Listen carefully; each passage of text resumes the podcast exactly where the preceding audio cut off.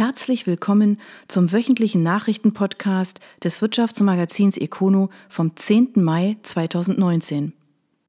IMS Gear Plus mit Aber. Der Automobilzulieferer wächst auch in 2018, allerdings weniger stark als vom Vorstandstrio erhofft. Grund zur Panik besteht aber nicht. Donau-Eschingen. So kann es gehen. Geplant hatten die Vorstände Dieter Lepzelter, Bernd Schilling und Wolfgang Weber für IMS Gear mit einem Umsatzplus von rund 9 Prozent in 2018. Am Ende waren es 3,5 Prozent. Der Umsatz liegt damit bei 533 Millionen Euro. Die konjunkturelle Abkühlung auf dem Automobilmarkt weltweit hat eben auch beim Kleingetriebespezialisten Spuren hinterlassen. Dennoch lag die Umsatzrendite noch bei guten 6,7 Prozent und auch das Investitionsvolumen blieb mit 107 Millionen Euro hoch. Die Zahl der Mitarbeiter wuchs um 274 auf rund 3700, in China um 152 Menschen, in Amerika um 5 und Europa um 117.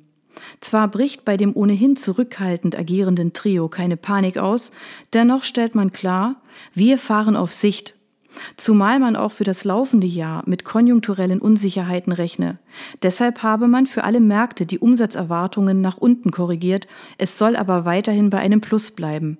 Man rechnet mit einem Umsatzwachstum im niedrigen einstelligen Prozentbereich, ähnlich wie in 2018.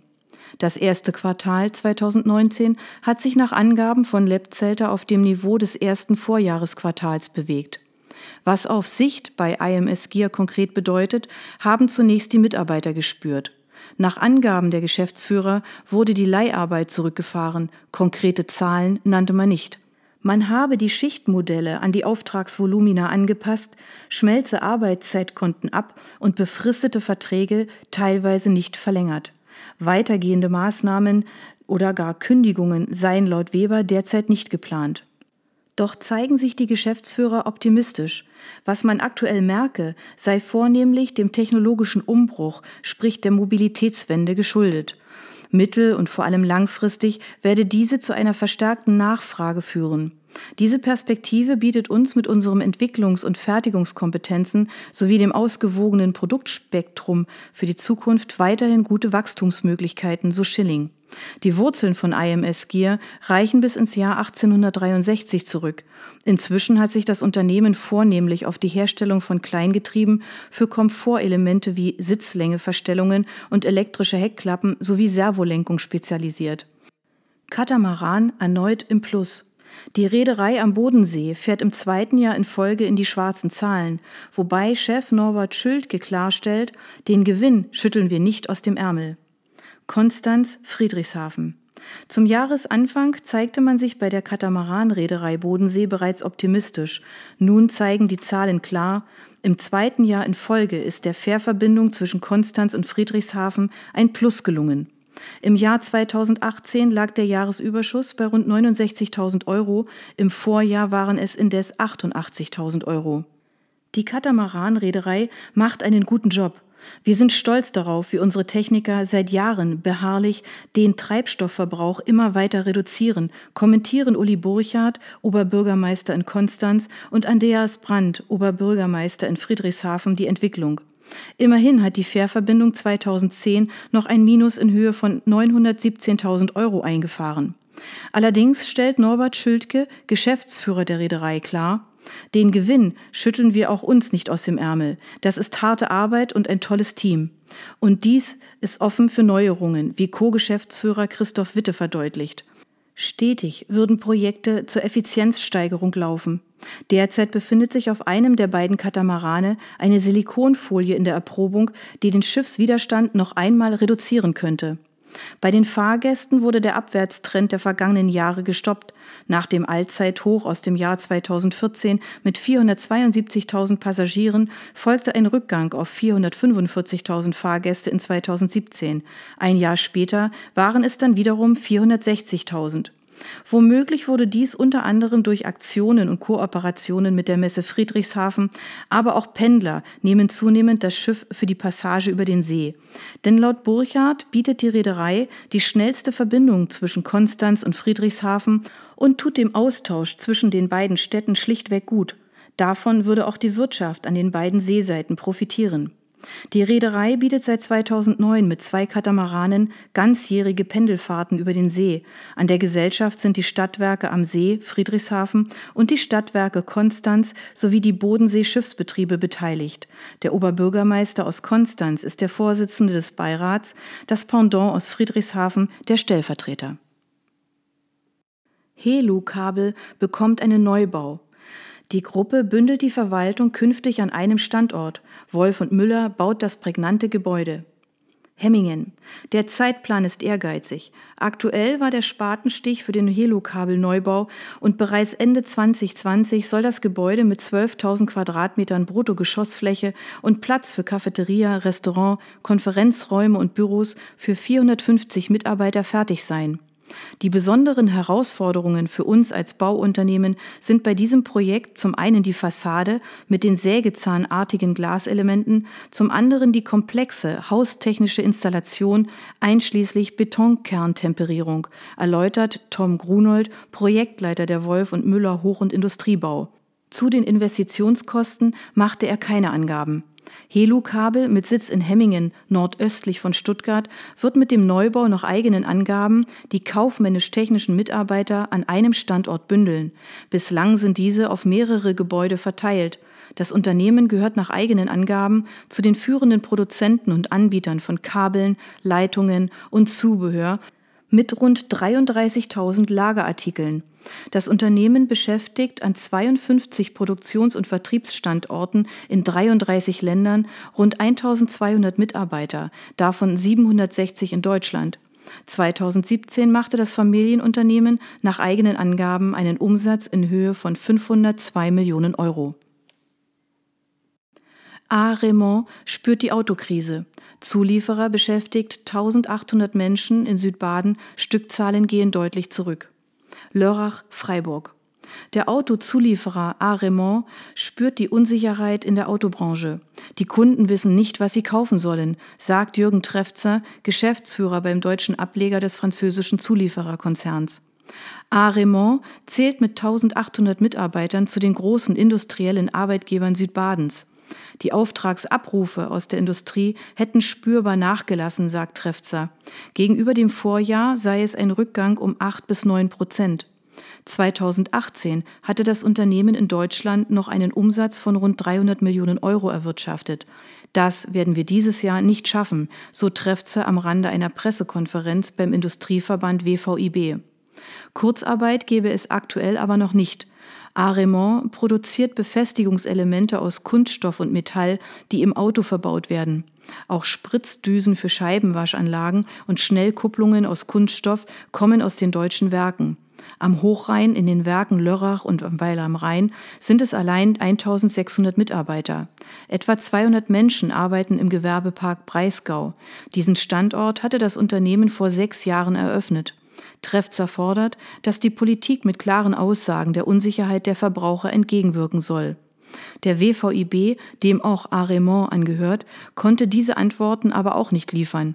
Gestern stellte der Verband in Freiburg erneut die Ergebnisse einer Marktstudie vor. Hauptgeschäftsführer Christoph Münzer fordert mehr Vertrauen in die Dieseltechnologie. Momentan gibt es nichts Kompakteres als einen Liter Sprit. Wir können nicht das Standbein abhaken, bevor das Spielbein gut steht. Jedes dritte Unternehmen im WVIB ist im Automobilsektor aktiv. Die 300 Unternehmen im Verband erlösen rund 18 Milliarden Euro Umsatz und beschäftigen 115.000 Mitarbeiter. Münzer schätzt, dass ein Drittel davon am Antriebsstrang hängt und so von einem Technologiewandel vom Verbrenner zu Elektro direkt betroffen wäre.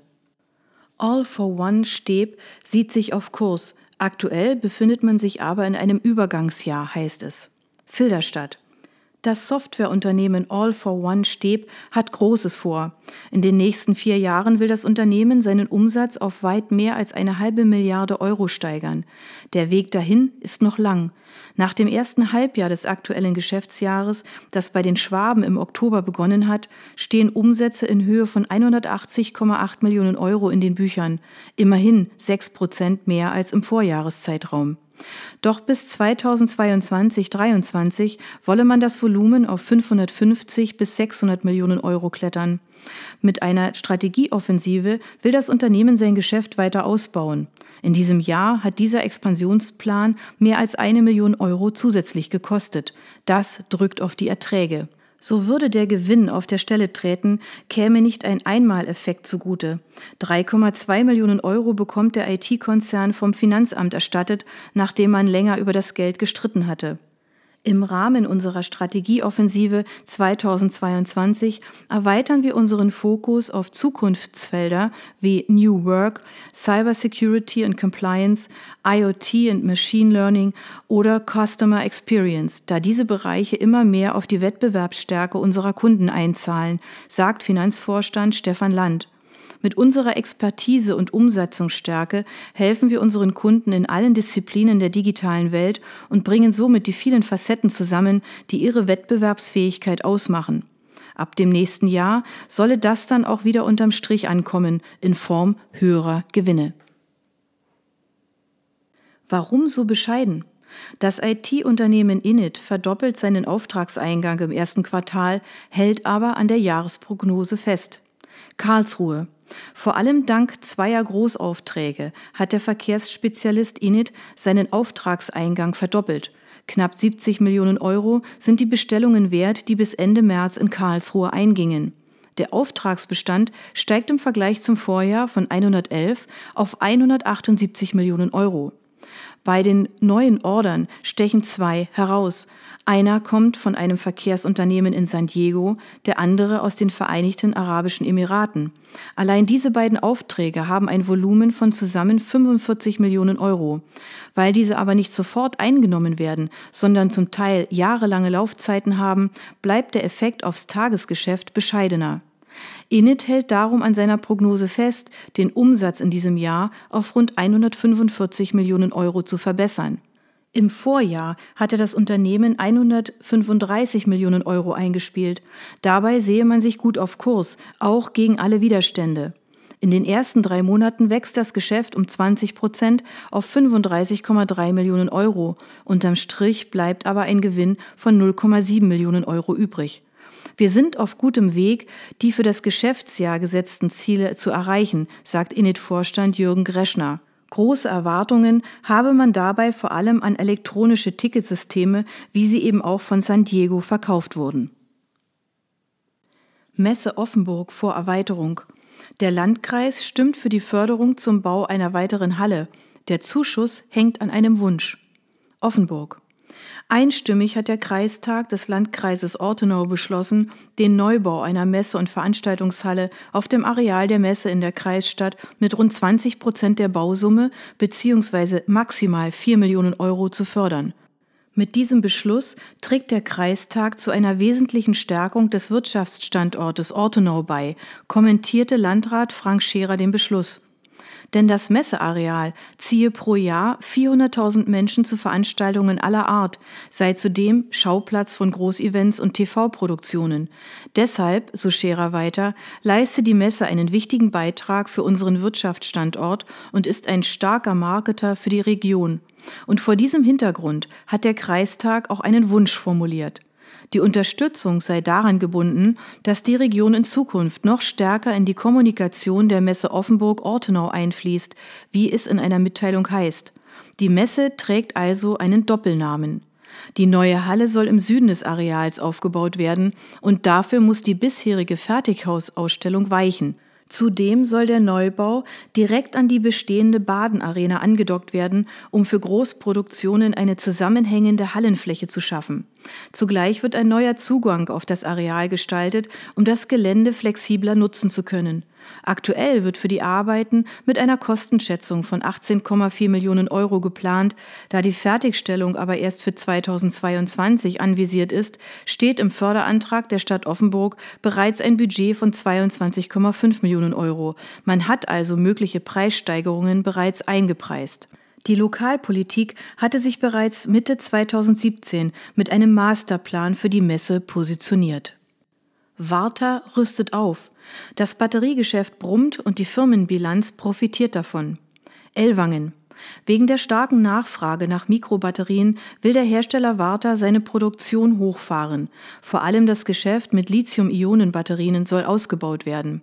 Varta kündigt an, seine jährliche Produktionsmenge um 50 Prozent zu erhöhen, von 40 auf 60 Millionen Stück.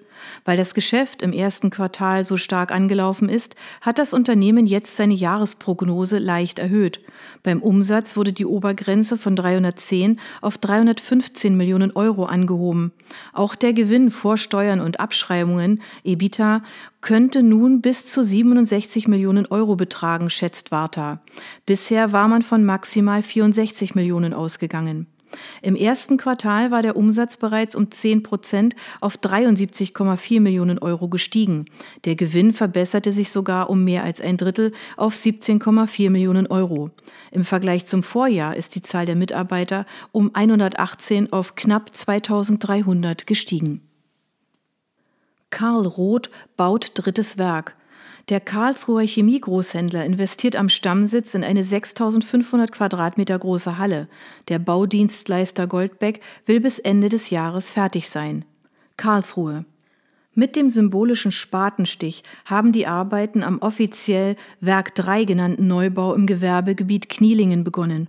Bis Ende des Jahres will Goldbeck die 6500 Quadratmeter große Halle fertigstellen. Im Innern findet sich unter anderem im Erdgeschoss ein etwa 660 Quadratmeter großes Kleinteilelager sowie Büros. Die restliche Fläche dient als Palettenlager. Im Obergeschoss entstehen auf 700 Quadratmetern unter anderem Büroflächen. Zu den Investitionskosten gab es keine Angaben. Karl Roth wurde bereits 1879 als Drogerie- und Farbenhändler gegründet und wurde wenige Jahre später zum Hoflieferanten. Heute ist das Unternehmen ein weltweit gefragter Lieferant von Chemikalien und Laborbedarf. 30.000 Artikel listet der Katalog. Mit 250 Mitarbeitern wurden 2017 rund 73,3 Millionen Euro umgesetzt. In Karlsruhe sind auch die Werke 1 und 2 angesiedelt, im Stadtteil Mühlburg sowie im Rheinhafen. Billfinger fordert Schadenersatz von Ex-Vorständen. Auch ein prominenter ehemaliger deutscher Politiker soll zahlen. Mannheim.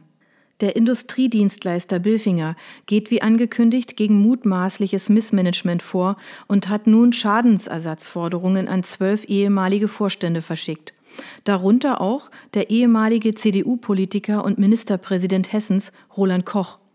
Bilfinger wirft seinen Ex-Managern Pflichtverletzungen im Zusammenhang mit der Implementierung eines ordnungsgemäßen Compliance-Management-Systems vor. Der Konzern glaubt, Schäden von mehr als 100 Millionen Euro geltend machen zu können. Ob das Geld tatsächlich gezahlt wird, steht auf einem anderen Blatt. Denn natürlich können die ehemaligen Entscheider sich gegen die Vorwürfe wehren. Man habe ihnen die Möglichkeit eingeräumt, zu den Sachverhalten Stellung zu beziehen. Gut möglich, dass er danach noch die Gerichte beschäftigen wird. Bereits im Februar hatte der Bilfinger Aufsichtsrat beschlossen, sich gegen Managementfehler der Vergangenheit zu wehren und die verantwortlichen Manager zur Kasse zu bitten. Dies war das Ergebnis einer im März 2016 eingeleiteten Untersuchung gegen alle in den Jahren 2006 bis 2015 amtierenden ehemaligen, aber vor 2015 in den Vorstand eingetretenen Vorstandsmitgliedern des Konzerns. Roland Koch war von 2011 bis 2014 Vorstandschef von Bilfinger. Lindenfarb streicht fast 100 Jobs. Die finanzielle Schieflage fordert nun das erwartbare Opfer. Ahlen. Dass die finanzielle Schieflage beim Textilveredler Linnenfarb zu Einschnitten führen würde, war zu erwarten. Nur die Dimensionen waren noch nicht bekannt. Nun gibt es eine erste Maßnahme. Wie das Unternehmen bestätigt, werden 97 der 324 Mitarbeiter entlassen. Einen entsprechenden Bericht der Schwäbischen Post hat das Unternehmen bestätigt. Die Mitarbeiter wurden auf einer Betriebsversammlung informiert. Lindenfarb sieht damit die Konsequenzen aus dem drastisch gesunkenen Umsatz. Im Vorjahr hatte das Unternehmen noch 35 Millionen Euro umgesetzt. Für dieses Jahr rechne man mit 22 Millionen, so Sanierungsgeschäftsführer Detlef Spikovius. Lindenfarb ist insolvent und sucht weiter nach einem Investor. Ob das Unternehmen unter der neuen Struktur überlebensfähig ist, ist unklar. Ohne frisches Geld werde es wohl nicht funktionieren, doch die Zeit ist knapp. Wegen der prekären Situation reiche das Geld nicht einmal, um die gekündigten Mitarbeiter über eine Transfergesellschaft zu fördern, wie es in solchen Fällen meist üblich ist. ENBW kauft Plusnet über Wert. Experten zeigen sich überrascht, wie viel die Karlsruher für die Übernahme ausgeben. Karlsruhe. Der Energiekonzern ENBW übernimmt Plusnet, eine Tochterfirma des börsennotierten IT-Dienstleisters QSC aus Köln. Während der Deal für die Rheinländer ein echter Coup werden könnte, müssen die Badener tief in die Tasche greifen. 229 Millionen Euro zahlen sie für die QSC-Sparte mit 400 Mitarbeitern und einem Jahresumsatz von gut 200 Millionen Euro. Von einem erstaunlich hohen Preis spricht das Fachmagazin Finance und zitiert dabei das Bankhaus Lempe, wonach ENBW mehr für Plusnet ausgibt, als dieses am Markt wert war. Ein offener Bieterprozess habe den Preis nach oben getrieben, heißt es. QSC tut diese Finanzspritze gut. Das Unternehmen hat hohe Schulden und braucht dringend frisches Geld, um neue Geschäftsfelder anzukurbeln. Plusnet soll das Breitbandgeschäft der ENBW vor allem im Firmenkundenbereich ankurbeln und wird als eigenständige Firma unter dem Dach der ENBW Telekommunikationssparte angesiedelt. Wenn die Kartellwächter einverstanden sind, könnte der Deal im dritten Quartal über die Bühne gehen. Dass Energiekonzerne, die ja seit jeher Kabel unter der Erde durchziehen, auch im Internetgeschäft mitmischen, ist nicht ungewöhnlich. Die ENBW erklärt, dass sie schon heute in 40 Prozent der Kommunen ein leistungsstarkes Glasfasernetz anbietet. Auch in Freiburg hat der regionale Stromkonzern Badenova mit der Baden IT eine eigene Breitbandtochter, die vor allem um Firmenkunden buhlt. Kartellamt stoppt Heideldruck bei MBO-Übernahme. Der Maschinenbauer wollte sich Zugang zu neuen Geschäftsfeldern verschaffen, doch daraus wird nichts. Oppenweiler, Heidelberg. Die MBO-Gruppe aus Oppenweiler, Rems-Murr-Kreis, wird nicht Teil des Maschinenbaukonzerns Heideldruck. Das hat das Bundeskartellamt jetzt entschieden. Der Marktführer würde mit der MBO-Gruppe einen wesentlichen Wettbewerber übernehmen, sagt Andreas Mundet, Präsident des Bundeskartellamts. Mehr als ein halbes Jahr ist es nun her, dass Heideldruck seine Pläne öffentlich machte, das schwäbische Unternehmen zu schlucken. Gemeinsam sollte das Angebot im Wachstumsmarkt der Weiterverarbeitung digital gedruckter Produkte ausgebaut werden. MBO-Chef Thomas Heininger sprach seinerzeit von einem wichtigen strategischen Schritt, um den Prozess der Digitalisierung und den Ausbau der digitalen Produktion im Postpressbereich weiter konsequent vorantreiben zu können. Wir haben den Markt sehr intensiv ermittelt, sagt Mund. In diesem Marktsegment gäbe es europaweit nur vier Unternehmen. Ein Zusammenschluss würde zu einer marktbeherrschenden Position führen. Der Wettbewerb würde ausgehebelt. Zwar ist die Entscheidung noch nicht rechtskräftig, Heideldruck sendete aber Signale, dass man sie akzeptieren werde. Wir nehmen die Entscheidung mit Bedauern zur Kenntnis und gehen unseren Weg, auch wenn wir auf die künftige Marktstellung des kombinierten Unternehmens eine andere Sicht haben, sagt Konzernchef Rainer Hunsdörfer. Nach der Entscheidung würden beide Unternehmen ihr Geschäft getrennt und unabhängig fortführen. Xing macht Burda weiter Freude. Auch im laufenden Jahr laufen die Geschäfte des Karriereportals blendend. Offenburg, Hamburg. Die Burda-Tochter Xing macht ihrem Mutterkonzern weiter Freude. Im ersten Quartal 2019 ist der Umsatz des Hamburger Internetunternehmens um knapp 20 Prozent auf 62,6 Millionen Euro gewachsen. Im Vorjahreszeitraum lag der Umsatz bei 53 Millionen Euro. Wir sind gut ins neue Jahr gestartet, sagt Xing-Chef Thomas Vollmüller. Xing wächst in allen Geschäftsbereichen und das Thema Zukunft der Arbeit, für das wir stehen, ist in aller Munde, was uns hervorragend für künftiges Wachstum positioniert. Noch in diesem Monat werde man erstmals mehr als 16 Millionen Mitglieder auf der Plattform haben. Allein in den ersten drei Monaten dieses Jahres hätte sich mehr als eine halbe Million Menschen neu auf Xing registriert. Xing bietet seine Plattform in einer Gratis-Version an, hat aber auch ein Premium-Modell, das etwa 10 Euro pro Monat kostet. 2018 hat das Unternehmen einen Umsatz von 235 Millionen Euro eingespielt. Mit welcher Entwicklung man 2019 für das Geschäftsjahr rechnet, verrät Xing nicht. Oxid eSales holt sich einen neuen Investor. Mit dem Geld soll das Wachstum der Freiburger Softwarefirma finanziert werden. Freiburg. Ein Investor aus Bayern steigt beim Freiburger E-Commerce-Spezialisten Oxid eSales ein. Marondo heißt die Beteiligungsgesellschaft, die sich Anteile an dem Softwareunternehmen sichert. Doch auch Gründer und Geschäftsführer Roland Fesenmeier stärkt seine Position und übernimmt weitere Anteile. Bisher waren neben Fesenmeier auch die Investmenttochter der LBBW, die KfW Bank und die staatliche Beteiligungsgesellschaft MBG an Oxid eSales beteiligt. Nun werden die Anteile neu verteilt. Fesenmeier kauft zudem andere Gründer aus dem Unternehmen. Marondo sieht Oxid als führenden Plattformanbieter für die Digitalisierung des etablierten Mittelstandes, so Marondo-Chef Hans-Jörg Ruoff. Zugleich kündigt er an, mit dem frischen Geld das Wachstum zu forcieren. Oxid wird in den kommenden Jahren das lukrative Software- und Cloud-Geschäft weiter ausbauen und sich auch im Ausland etablieren. Wir wollen diese Entwicklung langfristig begleiten, so Ruoff.